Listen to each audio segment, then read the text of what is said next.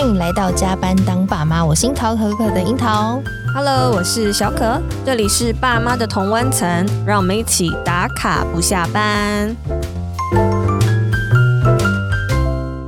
我观察到啊，就是成功的企业家都有一个共同的特点，就是情绪很稳定。 真的吗？看起来是 OK 我不知道他们在家里有没有波涛汹涌，但表面上对我们都感觉到他们都是很稳定的状态，对，感觉都是一嗯个 EQ 非常好的状态。是嗯然后我觉得这是我很羡慕的境地啦，因为我觉得日常生活当中，我常常因为很多很小的事情，然后就会心情就是不太美丽这样子。对，那我觉得情绪可能囊括很多面向啊，包含生活啊还有自我价值观的交融之后，就会有很多层次的表现。对，但是我们往往可能都会觉得，就是用呃我心情不好啊，嗯去带过你这对些不同层次的感受，然后你嗯没有真的就是去回到你的内在跟自己对话，或者说嗯你去梳理开你到底是什么样的情绪的状态。对，对，但是在呃，就在去年二零二二年年底的时候，就是我们的呃大大创意出版社，那、与三位心理师有一起合作，推出了一个叫做情绪智能互动牌卡的一个很好的工具。嗯，对，那里面它其实有九十六张牌卡，然后搭配十种游戏。对，那它其实主要的目的是可以帮助小孩去理解、认识情绪，但其实就是身为大人的我们，也可以透过这个牌卡。然后更清楚的去描绘出情绪的样貌，这样。嗯所以呢，我们今天呢，呃，就又隆重的邀请到加班当爸妈的老朋友，然后同时也是这一套呃情绪智能互动牌卡的创作群之一的张敏纯老师来与我们分享，就是这一套情绪智能牌卡到底要怎么样运用，然后可以让我们在就是二零二三年新的一年，就是可以呃，不管是自己的情绪，或是跟小孩、跟另一半的情绪，可以有一个比较打开和谐的关系，或是更认识自己到底怎么了这样子。嗯那我们欢迎敏纯老师，哦欢迎 Hello，大家好，我是敏纯。哇，老师一样还是很简短的介 绍，风格一 致，一致一致。 我其实想要问老师，就是这套牌卡其实我也有买，然后我们家是三岁的小小孩，然后我在使用上面有遇到一些困境，所以我想问老师，就是说情绪跟智能，它因为它里面有提到说情绪智能是影响孩子学习跟成就的关键，我看到这段话就马上买了。 脑波很弱，对，我就想说，哇，哦是关键的 key point。然后我对想问老师说，这一为什么会想要推出这一套牌卡？那它可以怎么来使用？呃，其实这个是我们在实务工作现场当中就看到的一个现象啦。哈，就其实市面上非常多的情绪卡，哦，就如果大家去搜寻的话，很多哈。可是哦其真实、的，嗯，呃，我们看到的一个现象是，情绪卡它其实都是在做这个标注情绪哈。嗯，这个标注情绪指的就是我们会提供孩子一个情绪的图片，哦对，然后一个情绪字眼哦，就对可能可能如果大家有搜生寻气情绪卡，对对对，对然后它可能就一个愤怒啊，后面有火啊，对或者这样这样子的嗯一个图片。但是我们其实，在实务现场工作当中，我们发现其实情绪它是一个面相，嗯，那但是一个人他可能在呈现某些情绪的时候，它是很多综合的一个反应嘛，嗯哦，那包含我们的生理就会是一块很重要的线索。所以 OK，其实我们都说，呃，生理其实是最诚实，哦，它它不会骗人，嗯，那可是他很多时候他没有办法被我们经验或者是去敏感到。对，可是如果我们可以善用这些生理的线索去帮助任何人啊，哦虽然我们这个牌卡的图片比较是针对儿童，嗯但是如果说我们可以呃透过自己的这些生理反应去当做一个迹象，去了解我们内在可能有一些情绪反应，那它就可以帮助我们更完整的认识自己。嗯，对，所以这个嗯这个大概是一开始我们在设计这个牌卡最初的理念呐、就我们 OK 我们包含了现在其实市面上没有的这个生理的面向进来，嗯对那我觉得它哦所以其实是重要的，坊间都只有情绪的面向，并没有提到生理的面向，对对对了几乎非常少。哦 OK，因为这套卡牌是有分成生理卡、情绪卡、程度卡跟阴影卡。嗯对那我们还是请老师帮我们稍微介绍一下，好，这各个卡别不同到底是里面内容是怎么样的构成，然后我们可以怎么样的运用。好，呃，一般其实我们的生理卡就是其实包含了像是我们的内在知觉啊，吼，像是心悸啊，吼，嗯或者是肚子痛啊，那或者是我们说生活或者是认知，好像我们有的时候心情很不好的时候，我们会一团混乱，吼所以嗯我们可能头脑一片空白，嗯那或者是我们可能会睡不着觉，或者很容易早醒。嗯就是我们分成三个大面向。那其实我们这个生理牌卡的这个呃内涵啊，其实是针对我们在实物现场当中使用的工具，就是我们们有时候在评估我们的个案，可能有时候他可能焦虑啊、忧郁啊，嗯他可能我们会对应一些量表，所以这些量表就呃，我们把它加进来，当做我们这个生理卡的一个材料啊，然后去做哦做一个比对，这样。那情绪卡其实我们就针对呃儿童或者是青少年，他们嗯常常在家里面或者在校园里面经历的一些情绪感受，是对，所以可能包含很基础的，像是生气啊、嗯愤怒啊、呃、忧郁啊，然后或者是也有一些在校园情境里面可能会感觉很孤单啊、很自卑啊，或者很平静啊，像这些的情绪就把它也加进来，就是比较是透过我们看到在校园或者在家庭里面孩子比较常经验的情绪的嗯这些字眼。那是当然，它情绪字眼非常多哦，就我们没有把它全部都加进来啊，嗯然后大概是结合在呃孩子的生活当中比较常见的一比些较密情绪切有关系的对对对对嗯那另外一个还有就是市面上也很少见的是有这个阴影卡，对，对，那阴影卡其实我们里面就呃涵盖了包含像正念的体验，像缓慢呼吸呀、嗯或者是我们说的那个正念瑜伽，就它其哦实是帮助我们对于身体感知的觉察以外，对还包含像亲子关系的建立，嗯对，所以这个阴影卡也是呃我们在实务工作或是在团体的时候，有的时候我们会运用的一些技巧就放进来里面，就当做是一个调节情什绪么的叫做方式。正念瑜伽？就是呃，里面有提供那个，嗯呃比如一说些招式，对对对对，就是是双人一起进行，孩子跟家长。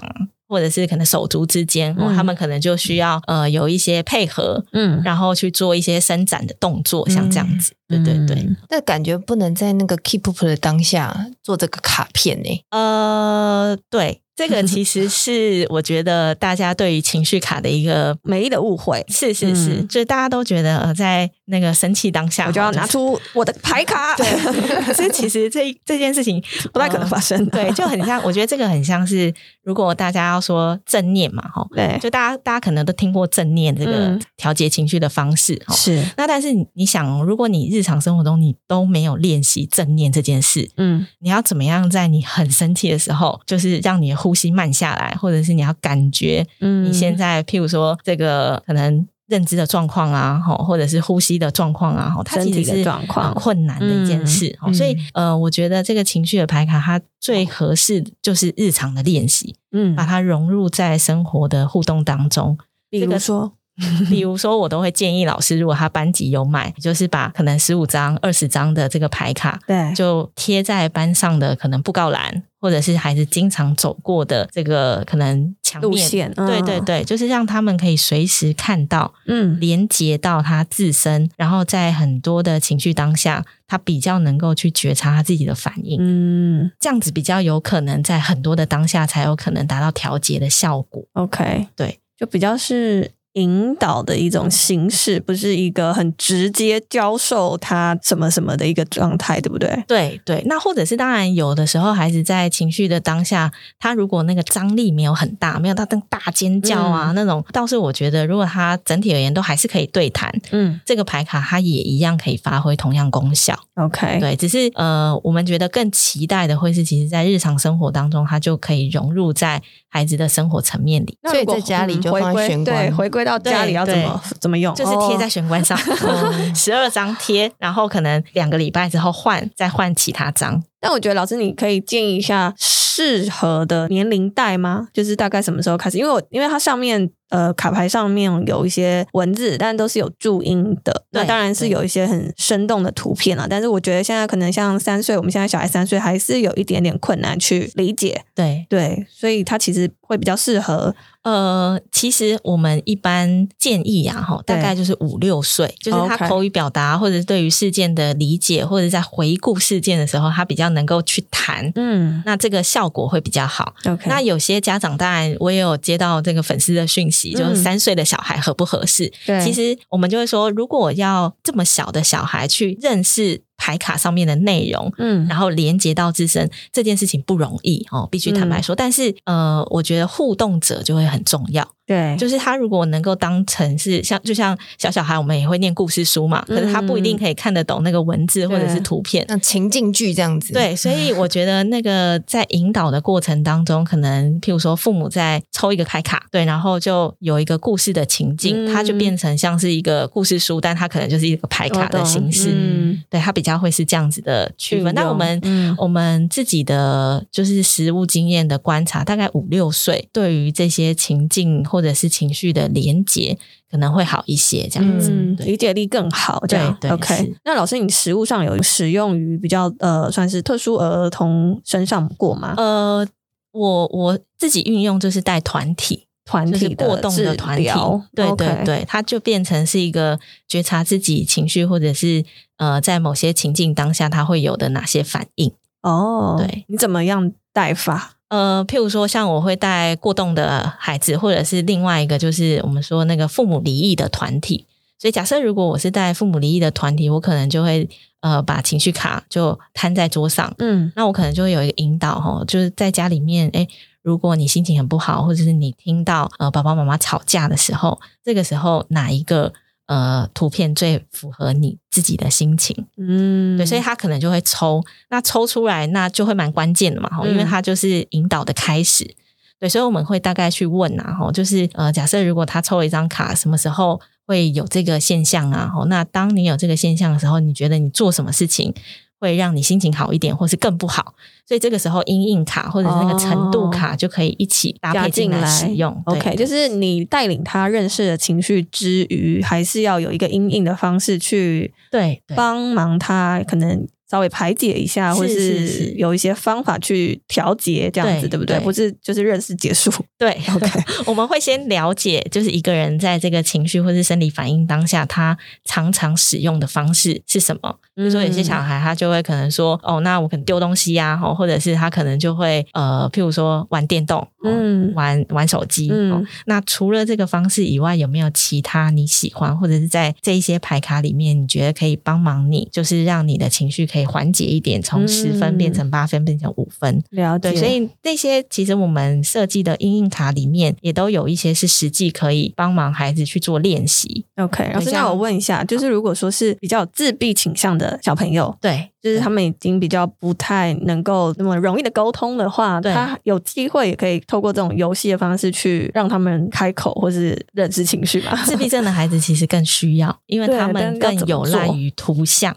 哦对，所以他可能讲不出来。所以我觉得，如果在做特殊生的嗯部分的话，一部分是引导的那个，我们就有的时候需要有更多的猜哦，就是哦他可能在某些情境，他选了这张卡，嗯他还是可以选，就是他们的认知状况一定是是没有没有问问题题的，嗯对，所以他可以选得出来，可是他没有办法呃细致的去表达到底事件对于他的情绪经验感受是什么。么所以我们可能就会变成我们需要去有点是猜，或者是有点是回应他的那个状态，到底有没有回应对，或是回应错。嗯，回应他的选择，对然后再对进一步去探讨他到底遇到的什么状况，这样是子。是，所以就是引导者非常 重要、欸，没有，我会觉得这套牌卡、啊这样听下来，它可能在老师在实物经验上面，它的确是一个很好使用的工具，就是他可能更清楚的知道说啊，他现在的状态是什么，不会说因为口语上面的表达而有一些可能模认糊知上的落差。嗯但是其实我会觉得，我更好奇的是，那你为什么要做这套牌卡？是为了要突破什么样的困境？我觉得应该不是只是便利于你们在做这样实物经验的时候可以操作而已。呃，我我们其实一开始的设计真的就是想要把这个音音跟生理的部分加进加来里入面哦，对，因为我们觉得那个对于一个人在认识自己更为完整。然后另外一个就当然也是破除一些对于情绪牌卡使用上面的认知啊。嗯嗯嗯，对，就是我觉得，因为我在校园很多年，对。对，然后几乎很多学校的辅导室都有一套情绪卡，嗯哎，老 师，那这样我就好奇，那之前他们运用这个情绪考是怎么样的用所以？不好用。哦 对，就是呃，我我觉得应该是没有生活当中的不够落临地场啊练习。嗯对，就是很多时候它当然会是一个媒介啊，然后就是我们在跟孩子，他可能孩子他不想讲话，所以我们就把牌卡摊出来，然后然后让他选他现在的心情。那其实这些都是媒介，嗯哦嗯，这是选出来之后，我们怎么有更多的引导。 OK，对，所以我觉得一般在校园里面，或是大家对于情绪卡的认识，都还是在事件当下。嗯，对，就是如果我们在辅导室，如果一个学生他侃侃而谈，哈，我们大概就不会用美材。可是可能有些人他一直在讲他的情绪，他对于每一次爆那个可能那个攻击啊，吼嗯或者是那个愤怒的那个行为，马上就出来，但他没有前面的这些迹象去帮助他觉察。嗯，对，所以我觉得这个是一开始我们设计生理需要放进来一个很重要哦的考量啊，了解。就需要对于自己的认识有更多的线索。嗯，那过往你们可能是用一些口语去引导带领他们对去思思考看看、回溯看看，这样感觉看看是吗对？OK，、啊，如果是我们用在团体的话，也会形成一种像游戏的方式。嗯，对嗯嗯，OK，所以其实我觉得啊，这有点像是提前了。我们把情绪教育这件事情，不只放在学校的这个责任上面，嗯可能我们提前在家庭，因为五六岁的时候，在学龄前的时候，我们就对开始慢慢做这样的情绪练习，让他们在走进校园的时候，可能面对更多的人际的这样面向的时候，有更多的把握。嗯，对。对诶，那如果说，因为刚刚老师有提到，其实情绪真的太多种了，对有很多元。那你们这次选进来的是，其实是你们在呃实物经验上比较常碰到的对一些情绪对议题。对对，那它是比较针对哪一个年龄层吗？呃，我们针对就是学龄阶段，哦，对，比较小多还是学在开小始学阶段。 OK，对对。那老师，你实际遇到比较多是什么样的情绪议题？呃，譬如说，如果人际的话，可能就会很常觉得孤单啊，哦然后或者小学是又觉得孤单了，好， 会会小学小学也有霸凌，好不 好？是是是， 对，就是一些人际的议题啊，嗯然后或是觉得很嫉妒啊，对，或者是哦觉，得嫉妒，很哇哦自卑啊，这些其实是一般呃，我们觉得在校园里面小孩蛮常会有的，嗯我们说的它比较不是一般常见的情绪啊，嗯可是那个内在的那个深层的情绪的变化其实也很需要被看见。那这些情 绪的阴影会是什么？比如说，他觉得孤单，好了，那这个时候你会怎么样去引导他说？那我们可以怎么样有一个阴影的做法？嗯、好。如果哈、哦，就是假设，如果你跟我说现在真的感觉很孤单、哦，嗯，孤单的感觉真的令人蛮难受的耶。对，什么时候会让你有这个感觉？嗯哦所以可能就会开始讲了，哦在学校啊，哦，遇到哪些人啊，嗯，然后他觉得这个人都可能不喜欢跟他玩啊，吼等等的这些情境，，对，所以我们就可以有一些引导。当你在学校遇到这个情况的时候，真的感觉心情很不好。当这个时候的时候，你会用什么方法让你自己心情好一点，或者你会去做些什么吗？哦，那他可能就会讲他日常生活，对，他可能会应用的方式，或者他对可能想没有哦，所以就心情一团乱。嗯所以这个时候，我们可能就可以运用一些影印卡。你觉得这上面有没有一些你之前曾经用过，或者是你觉得如果在你心情不好的时候，你可以使用的方式？哦，所以他去就有会点带提到点行他，动对对哦哇，我觉得就是引导者要能够 做到这些事情，他自身的也要很了解他情绪的一个状态和他经历的一些事件的一些呃他的感受的变化，对不对？不然我觉得应该很难去讲出要够来稳，定。对，啊。嗯，老师是不是 要 家长对，我觉得我觉得是对，对，就是所以其实呃，虽然情绪卡我们比较常是应用在儿童青少年，对？但是其实它也可以成为我们日常当中觉察自己的一种方式。嗯，就是身为大人的我们，对也对可以稍微抽练习卡 对对，自己回家就抽一张，对，老师，那你介绍一些你用过的游戏好不好？比较简单的方法。嗯，比较简单的方法，其实我像刚刚提到嘛，吼，就它它可能不是一个游戏，它就是嗯张贴在孩子经常对对对，走过、路过的一个那个可能玄关啊，嗯或者是布告栏啊。嗯，那像我蛮蛮常使用，譬如说像是那种呃抽鬼牌，我就、哦我可能拿五张情绪卡，对，那孩子也拿五张情绪卡，嗯那我们就彼此抽。嗯那我抽一张，他可能就要我们彼此都要讲，觉得上面这个图片的人物他发生什么事，哦，然后他为什么会有这个心情？好，比如那说我们现在抽一张上面的图片的人物，看起来好像肚子有点痛，然后手摸着肚子这样，对，然后我就要去说他可能有什么样的感受，这样对吗？或者是发生什么事？哦，OK，然后我们再去想要怎么不样，然我们实际演好练一嗯实次。际好好 好你就当学生 啦，好好，那我要怎么样？你就随便抽一张啊。这张生理卡，好。呃，我觉得这个女孩她你要写先写上面，它上面有文字，可是我先我要先读出他的文字吗？呃，好，可以。好，如果如果假设如果你是小学三年级的小孩，嗯，好，嗯那所以应该已经可以阅读可以了，对，可以哦理解好好上面的字。好，那就是呃，这个女孩难以清楚的说出她想说的话，所以我觉得她可能有一点焦虑和烦恼、懊恼。紧张跟焦虑的时候，真的有的时候会头脑一片空白耶。哦，对什，么时候会让你觉得很紧张啊？呃，我要上台跟同学报告的时候，哇，同学很多人吗？对他们都看着我，哦，光想到就很紧张，不用上台就很紧张了。 你都怎么办啊？我会深呼吸，你觉得这个效果怎么样？好像没有什么用，我还是很紧张。哦，你要不要说说看，你都什么时候开始这个感觉很紧张的时候深呼吸？好难哦！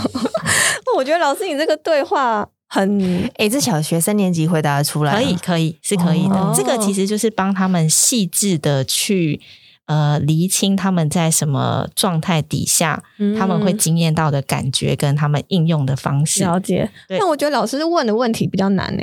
应该说我们很应该是说，我觉得你心中有个脉络，你要帮他回溯到这个状态。对对对对那所以这个状态是 depends on 你回答的内容。，嗯对对所以这个接题的人要有一个 蛮足够的嗯能力，对他要提问。对对然后才有办法抽丝剥茧地找出那个症结点在哪里。嗯嗯嗯。那如果说一般的家长没有这样的能力，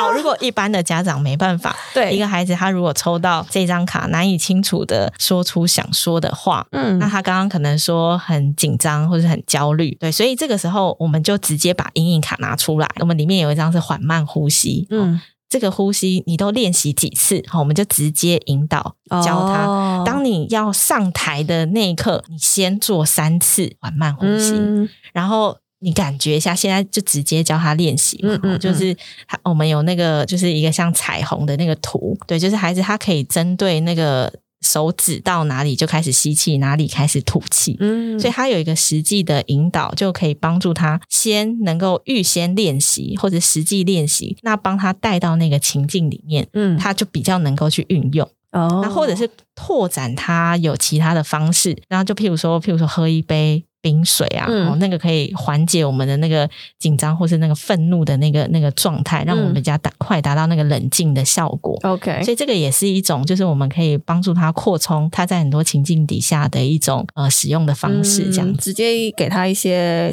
可能的选项，对这样对对哦嗯，OK，那这样好像对我们来说比较容易一点，对他可能没办法帮他去做往内挖这件事对对情。对，会有一点困难。但我觉得，如果有机会的话，可以去挖挖看对孩对子为什么在这样的状态底下会紧张、对焦虑对，这可能才是问题的症结。是对是嗯是因为你现在不挖，他可能以后还是得自己去挖就。洞更大。啊 对，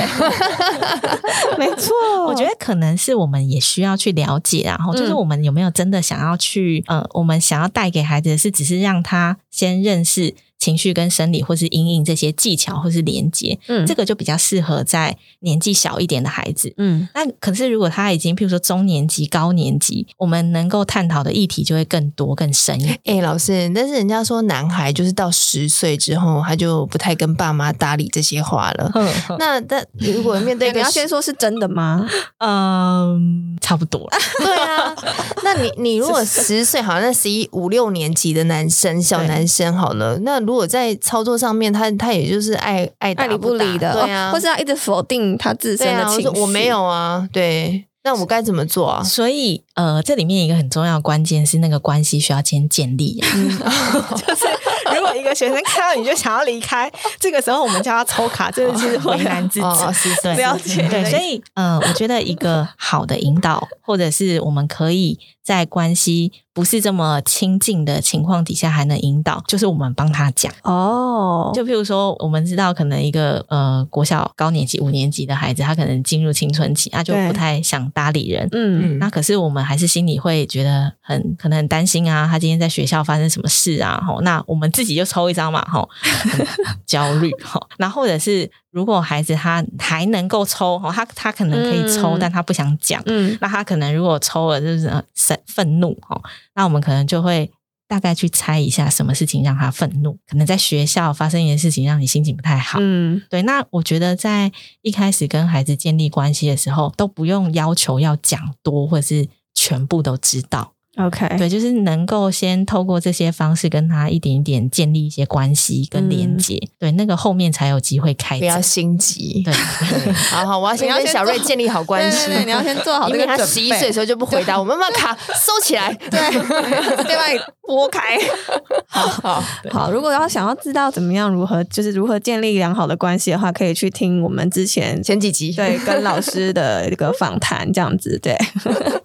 好，那我们常常会提到说，哦我现在心情不好，但就是心情不好到底跟情绪不好是一样的吗？呃，听起来会很像啊、嗯哦那但是我自己觉得还是会不太一样，哦就是嗯我觉得心情啊，吼，它比较是一团，就是我们可能还没有办法真的去厘清这件事件带给我们的情绪是什么，嗯所以我们就觉理得解心情很烦。哦 OK 可是那个烦到底是什么？ OK，所以如果说我们说你的情绪怎么样，或嗯者是你的心情还你的情绪还好吗？它对它大概就比较是一个我们大概可以真的去思考，或者是真的去抓取一些情绪的字眼，嗯对应到那个情境或是自身的感受。 OK，所以以呃，虽然看起来很像，但是嗯我自己觉得还是不太一样的层次。 OK，感觉心情是一个比较大的圆，对然后里面包含着情很绪混。乱的各种情绪字眼这样子 OK 是是那老师，嗯你本人心情好跟心情不好的时候，你会做些什么事情吗？呃，我自己哦，就你还会去厘清一下，说，哎，你心情好是因为什么事件，或是那个心情好是什么情绪？是快乐？什么还是情绪？引起对心对情对好，你会的再吗去这种很自然的去思考了吗？还是说其实也我觉得其实要看事情带给我的冲击事性、件哦欸懂懂懂对，就是如果我突然接到一个电话，然后这个嗯电话真的让我觉得很冲击，或者是压力非常大，对那个时候大概还很难知道自己到底是处在什么情绪里面。是那可能只知道我、哦、自己压力很大，嗯像这样。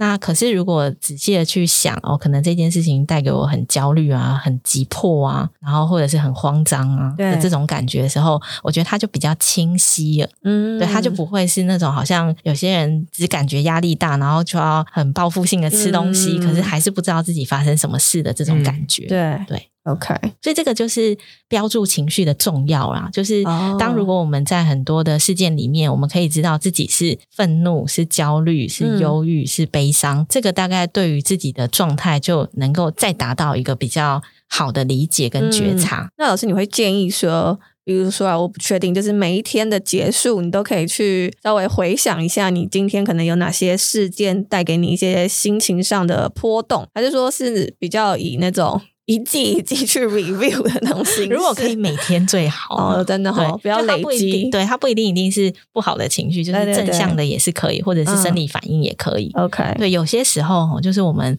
自己放松啊、自在的时候，你就会可以感觉那个耳清目明嘛， 或者比较能够听到，就是你平 常身体轻盈，对，就是你对，真的你会感觉好像肩颈比较放松啊，嗯这些其实都是日常觉察的一个还蛮重要的一个练习。 嗯，所以就是即日起，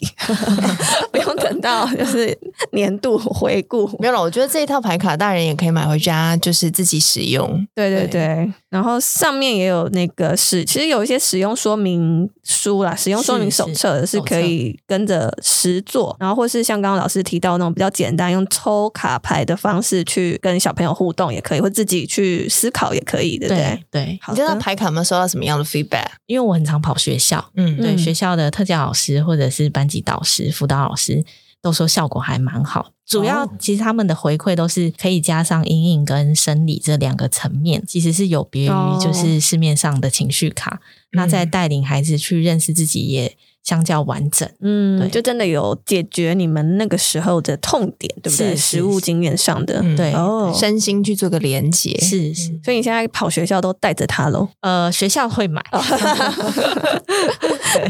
而且他都带着他的塔罗， 就很像一个神秘的，等一下马上摊开来，这样子让你抽一张。好，老师，那你接下来还有要继续推推出广什么？对，呃，推广大大概没有， 就是还是以学校的工作居多啊。当然，嗯如果出版社之后，或许会规划一些实体的讲座。对，那实体的哦讲座其实就能够跟孩子或是跟家长有实际的互动跟体验。了解。因为我觉得刚刚听一听啊，我就觉得其实老师很适合开办那种。一般儿童的团体嗯认识情绪课，就是其实也不用真的是特殊儿或是离异的儿童对，，就是一般的孩子，他们应班孩该子就需要对于对情绪也是非常的，而且他们在呃模糊，爸妈面前不会对，不如实会的表达，对，所但以我在老觉师面前都可以。对哎我刚刚也是这样想，所以我觉得老师这个角色其实是非常非常有它存在的意义。嗯，对，老师你可以思考一下，但是我知道你办一博些工作坊，博班也是蛮忙的。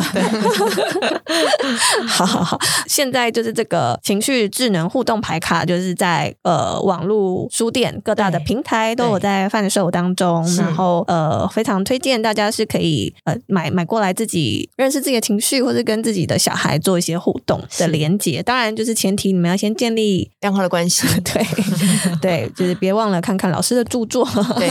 老师你自己宣传一下，快点。哦， 对，我在今年就是陆续在四月跟十一月就出版了，十一月是出版这个情绪智能互动牌卡，对，那在四月是出版了一本呃亲子教养书籍《前青春期的孩子情绪像只猫》。嗯是对，那这本书其实是在探讨呃亲子关系如何有品质的建立。对，那另外一部分是在照顾者部分哈，我们可以怎么样的在关注自我？嗯对，就是我们说教养的部分，其实很难不牵涉到自己个人内在或者是早期经验的一些议题。对，是，如果重新整理，或者是再把自己安顿好，其实回到关系里面就会更稳定跟自在。对，我觉得老师刚刚讲到那个关键，就是你你要有好的亲子关系，其实不外乎你要再回到你自己的内在，以及你跟你自过己的往。关系好不好？对对对，但是我觉得其实要认同这一点也是不容易，或是你要认知到这一件事情也是不容易的 可。是我觉得大部分人都觉得跟自己的关系还不 错。嗯对，或者说会觉得说这跟我自己、我的小、我跟我小孩好不好，跟我自己哪有什么关系？会去否认这件事情，但是呃，我觉得还蛮有必要让他知道这是环环相扣的。 对，因为其实父母都是从有小孩之后才开始有这个角色嘛，是可是所以我们没有练习呀、嗯那我们如何知道怎么教小孩？但很多时候就从我们怎么被教养长大。嗯这个经验而来，是对，所以那个回到自己，或者是回到自己的早期经验去有一些理解，我觉得这个其实蛮重要的。好，所以大家推荐大家可以看老师的著作，就是《前青春期的孩子情绪像只猫》。然后我们其实有针对这本书，之前有跟老师做过、呃一次的访谈，那大家可以回去搜寻一下。然后也非常推荐这一次所出版的情绪智能互动牌卡。那如果说你在使用上，或是你自己在跟小孩互动上有一些使用的困难， 也可以咨询老师，就是对呃创作者本人这样子。嗯那你可以搜寻老师的呃粉丝专业，叫做“动心玩心”张敏春心理师。嗯，好，今天谢谢老师，谢谢，谢谢。那我们想听听正在收听的你有没有什么想要跟我们分享的？欢迎来到加班当爸妈的粉丝团，或者是在我们的 Apple 上面留言都可以是。那每一句暖心的留言都是我们前进的动力。动力对。 对那如果你有在进行咖啡赞助的话，我们还是今年还是持续有的，有有有有呃对对对，欢迎你们每年都 有，不间断的 对，non stop 这样子。是如果你是用 Apple、Spotify 收听的，帮我们按下订阅钮，还有五星评价。那我们就下回见喽，宝贝们，爸妈下班喽，拜拜